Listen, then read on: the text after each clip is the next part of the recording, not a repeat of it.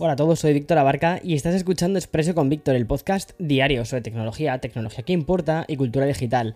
Y bien, hoy tenemos un episodio como muy de, muy de viernes casi, aunque no es viernes todavía, aunque bueno, estamos en verano, así que es como una especie de viernes continuo. Y es que es un episodio donde hay muchísima cultura digital, creadores y plataformas con noticias que nos van a llevar a YouTube, a X, ya sabes, el nuevo Twitter de Elon Musk, pero también vamos a hablar de los planes de Meta de lanzar chatbots con personalidades humanas y el programa de reparación de Xbox.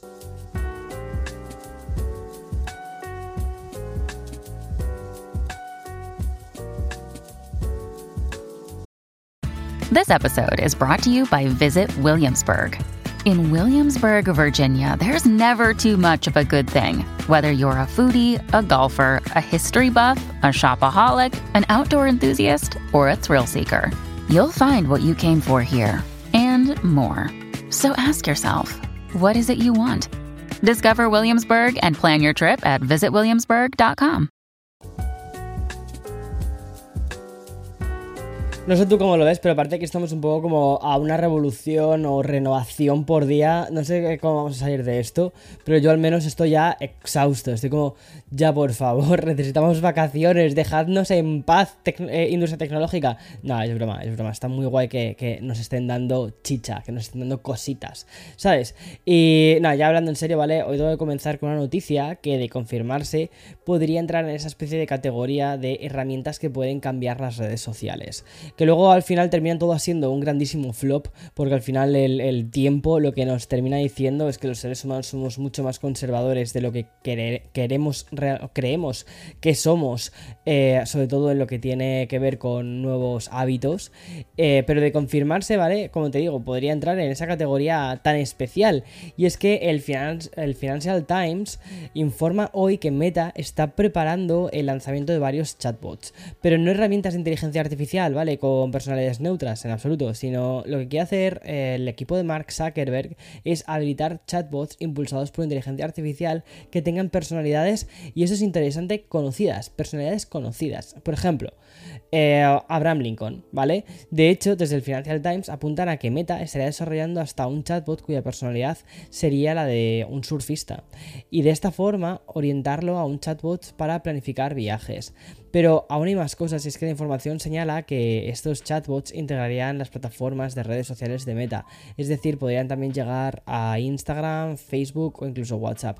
¿Tiene sentido todo esto? Tiene mucho sentido. Pero es que según la información a nivel interno, han bautizado a estos chatbots con el nombre de personas, que directamente ya se sé, está, como en español, ¿vale? Pero más o menos, porque también persona en inglés es como, eh, como una personalidad, una, ¿sabes? Bueno, y aunque ser impregnados por esta interfaz más lúdica, tratarse de personalidades concretas, pues al final no dejarían de ser chatbots con los que mantener conversaciones, recibir recomendaciones o incluso generar textos. Tiene mucho sentido, sobre todo porque si lo vemos, eh, realmente casi todas las plataformas de Meta se basan en un componente social y en un componente en el que la parte de los mensajes es súper fundamental. Tienes la aplicación de mensajes de Facebook, que ya se incluso, incluso se terminó convirtiendo en una aplicación aparte, tienes los DMs de Instagram y luego tienes WhatsApp, que es directamente una aplicación de mensajería que le impide que puedas, por ejemplo, agregar uno de esos chatbots a WhatsApp y poder hablar con ese chatbot eh, a través de texto. Eso sí, ¿vale? Recuerda que esto es meta, ¿vale? Como se llaman en el Financial Times, seguramente estos chatbots lo que busquen es recopilar grandes eh, sumas de información y y de datos personales. Es decir, al final el gran flujo de negocio de meta son nuestros datos personales para poder comercializarlos con otras empresas ya sabes, o sea, uno no hace un imperio tecnológico y de millones de dólares eh, haciendo las cosas gratis. Vale, y como viene siendo también habitual en las últimas dos semanas, hoy volvemos a tener un nuevo rebranding que nos, lleva, nos llega directamente desde X. Y es que la plataforma, que ya no podemos llamar Twitter, pues ya ha realizado el cambio de marca de una de sus herramientas más populares, sobre todo entre periodistas, community managers y gente relacionada con, con el marketing. El otro día además leía una cosa súper interesante que luego te lo voy a comentar sobre el tema de cuánto dinero se cree que ha podido perder eh, em, Elon Musk por haber hecho este rebranding. Pero bueno, sobre esta herramienta, ¿vale? Eh, es una herramienta que utilizábamos un montón de gente y es TweetDeck. esta es una de las herramientas más premium de Twitter y ahora se va a llamar X Pro, en clara referencia al nuevo branding de la compañía. No va a ser el único cambio que vaya a experimentar el X Pro y es que la herramienta premium orientada al mundo profesional que te comentaba antes, pues también recibirá nuevos plugins y complementos y muchos de ellos van a ser de pago, obvio, quiere rentabilizar las cosas. Dicho de otra forma, X Pro va a ser una de las plataformas que Elon Musk tenga eh, para rentabilizar eh, la, compañía. Con este cambio también han llegado eh, los perfiles de la red social y no busques ya TweetDeck, o sea, arroba TweetDeck si quieres contactar con ellos, sino que vas a tener que hacerlo a través de arroba XPro. Y ya por cierto te recuerdo que Elon Musk anunció que dentro de 30 días solo los usuarios verificados que pagan por Twitter Blue, perdón, por XBlue, ¿vale? Van a poder acceder a esta herramienta que a su vez se convertirá en una herramienta de pago aún más premium de lo que ya supone la propia suscripción a X. Al fin, eh, eh, todo esto parece que está siendo como una especie de versión de Inception, ¿no?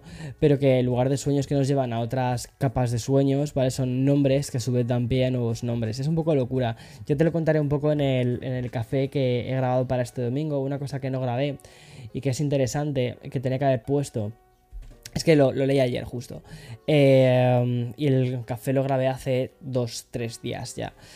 Pero básicamente lo que se dice, lo que se cree a nivel de mercado es que Elon Musk habría dilapidado unos 17-20 eh, billones de dólares simplemente por el cambio de marca. Al final, una persona cuando una marca, cuando compra otra marca, lo que está haciendo no es comprar solo la tecnología que hay detrás de, de esta empresa o los usuarios que tenga esta empresa o lo que sea, la base de clientes, ¿no? Sino lo que está haciendo es comprar los valores de esa marca.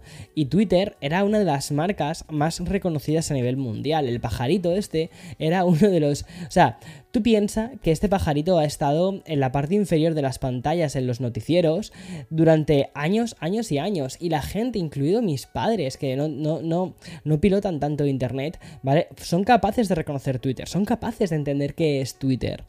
Sin embargo, has cogido y de un plumazo te has cargado esa marca, una marca icónica, y se cree que esa marca en sí, solo lo que es la marca, ha costado unos 20 billones de dólares. Entonces, que ahora mismo se ha quedado con una red social que no tiene ningún sentido, o sea, si tiene un montón de usuarios aún, eh, pero que no tiene no tiene una peeling, ¿sabes? Entonces, eh, veamos a ver en qué termina todo esto. Y otra cosa muy interesante, ya no solo son, no, ya no solo es lo que te contaba hace unas cuantas semanas sobre la cantidad de demandas que le van a poder llegar por el tema del, nombre, porque X es tremendamente genérico y hay un montón de marcas que tienen registrados diferentes formas de X, sino que, por ejemplo, creo que es en Indonesia, ya está prohibida la red social, básicamente porque eh, X hace referencia a un término a, la pornografía, entonces eh, allí está, está prohibida la pornografía. Entonces, bueno, ya está. O sea, Twitter, Twitter prohibido. O sea, de la noche a la mañana. A pesar de que luego la propia red social tenía en sí mucha más pornografía que el propio nombre indica. Pero bueno. O sea, la verdad es que si lo piensas, el nuevo rebranding que está X hace bastante justicia al Twitter, o sea, actual. Bueno, y como el día de hoy, pues eh, viene principalmente basado en noticias sobre creadores, eh, cultura digital, aplicaciones, pues nos vamos ahora directamente a YouTube. Y como ya sabes, la plataforma de vídeos, propiedad de Google, sigue compitiendo con TikTok, con Reels eh, de Instagram y lo está haciendo a tope. Y es que si hace poco lanzó herramientas como por ejemplo el remix de, de vídeos o las voces en off, pues los shorts de YouTube vuelven a experimentar una actualización para mejorar el trabajo de los creadores de contenido. Gracias, YouTube. Bueno, pues esta nueva expansión de funciones viene presidida por una herramienta a la que han bautizado con el nombre de Collab. Básicamente, esta función permite a los usuarios grabar vídeos cortos en pantalla dividida con otros cortos o clips eh, que ya estén. Vamos, el, el dúo de toda la vida de TikTok, ¿vale? O sea, ya está. Para hacer un collab solo tienes que irte al clic en, el botón de remix eh, y seleccionar el nuevo formato en base a los shorts o vídeos que ya tengan en la plataforma. Y obviamente esta nueva herramienta es una declaración de intenciones hacia, hacia TikTok, ¿vale? Porque eh, es una copia eh, descarada uno a uno. Pero como te decía, no es la única novedad de shorts y es que YouTube también ha implementado una herramienta que va a permitir a los creadores la creación y la remezcla de shorts que ya existen. Y ya por último, los creadores también van van a, yo creo que les va a gustar esta herramienta. Y es que se trata de una función de recomposición que va a simplificar la tarea de transformar los vídeos horizontales en publicaciones verticales. De este modo, los creadores van a poder ajustar el diseño, el zoom, el recorte de algunos segmentos que ellos quieran. Y ya por cierto, no es la única novedad anunciada por YouTube, y es que la plataforma también está probando resúmenes generados por inteligencia artificial de vídeos de YouTube. Esto es que me parece interesante. Es decir, es un resumen en texto que habrá sido redactado por una Y que se mostrará en las páginas de búsqueda y de reproducción. Y de esta manera los usuarios van a tener una visión general muy rápida de si la publicación a la que no saben si darle play o no y tragarse esos 10 minutos de vídeo, pues merece o no la pena ser reproducida. Y es que en esta nueva era de la economía de la atención con un crecimiento increíble del TDA, eh, la gran competencia entre plataformas de streaming y YouTube, bueno, pues parece que no quiere hacer perder el tiempo a los usuarios que tienen menos paciencia y quieren ir como, venga, esto es lo que te vas a encontrar dentro del vídeo. Eso sí, de momento esta función está eh, aprobada en un número muy limitado para creadores de vídeos en inglés. Y ya cambiando de tema, hablamos ahora de la industria de los videojuegos. Y es que si eres usuario de Xbox y se te rompe un mando que te ha costado eh, entre 60 o 180 dólares, si son los Elite, ¿vale? Pues ya no vas a tener que volver a gastarte ese, ese dinero. Y es que Microsoft por fin ha anunciado un programa de reparación y repuestos de Xbox. De este modo, los usuarios van a tener la posibilidad de reparar ellos mismos los mandos con las piezas de repuesto. De los gamepads que Microsoft va a mandar junto con las instrucciones descargables e incluso hasta videotutoriales paso a paso para poder hacerlo. De momento, este programa que se parece a otras compañías como por ejemplo Apple, pues va a beneficiar a los usuarios que dispongan del mando inalámbrico más estándar de Xbox y también al Xbox Elite Series 2. Y es que el programa anunciado por Microsoft va a ofrecer packs con las placas de repuesto, pero también los sticks, los botones y hasta el PCBA de entrada de repuesto para el Elite Wireless Controller Series 2, ¿vale? Y también encontrarás el estuche superior de repuesto, solo en blanco o en negro, y hasta una unidad de montaje del motor de vibración. Y la web oficial de, Microsoft eh, en esta web encontrarás las piezas que pueden ser reparadas junto con los precios que van desde los 24 hasta los 60 euros. Gracias a este lanzamiento de este programa vas a poder reparar estos botones cuando se atascan, ¿vale? Y no tener que comprarte otro mando de casi 100 euros. A mí me parece que está bastante bien, quizás los precios son un poquitín más de lo que esperaba, esperaba botones más económicos, pero bueno, también es verdad que te incluyen los gastos de envío y creo que por ahí, de ahí viene un poco el, el que sea más, ¿vale?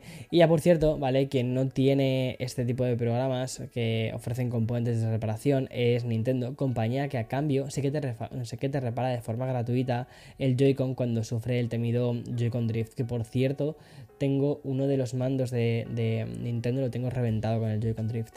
Pero no te nombro a Nintendo por esto, sino por una noticia de última hora que acabamos de conocer, y es que el fabricante japonés se ha visto obligado a retirar de su eShop un título, y me estoy refiriendo a The Last Hope Dead Zone Survival, que es un juego que ha sido eliminado del catálogo de la tienda de la eShop de Nintendo. ¿Y mm, por qué? Pues tras una denuncia de Sony. Básicamente porque es muy parecido a un título desarrollado por una de las filiales de Sony, Naughty Dog. O dicho de otra forma, es muy parecido a The Last of Us. El juego de Nintendo tenía tantas similitudes que recibió esa reclamación de derechos de autor eh, justo al mes de ser lanzado. Y el caso eh, es tan flagrante que Nintendo no solo ha eliminado el juego del catálogo, sino que también el avance del juego en YouTube. Pero es que además la crítica especializada a, este The Last Hope como el peor juego que hemos probado y de tener un aspecto horrible. Al parecer hasta incluso la protagonista era una especie de... era una copia de Ellie. O sea, ha sido vapuleado por, por, la, por la prensa hasta el punto en el que Nintendo ha decidido retirarlo. No es un juego directamente de, de Nintendo, simplemente que está lanzado en la eShop de Nintendo, ¿vale? Entonces Em, se le rebajan un poco, digamos, las culpas a Nintendo. No es que lo hayan desarrollado ellos, es alguien que lo ha puesto en su tienda y ya está. Pero bueno, quizás es que Nintendo no conoce de las tofas. Que no me extrañaría porque dices, a ver, todo el mundo conoce de las tofas, sí. Pero yo creo que la gente, hay mucha gente que está como muy metida en su día a día y como que ese tipo de juegos como que los opian. Aquí me acabo de acercar al, al micrófono. ¡Wow! ¡Wow! ¡Wow! ¡Wow! Ese tenía que haber sido mi tono durante todo el episodio de hoy. bueno, discúlpame, pero Todavía estoy aprendiendo después de 600 episodios a cómo grabar correctamente un podcast. Mañana más y mejor. Chao, chao.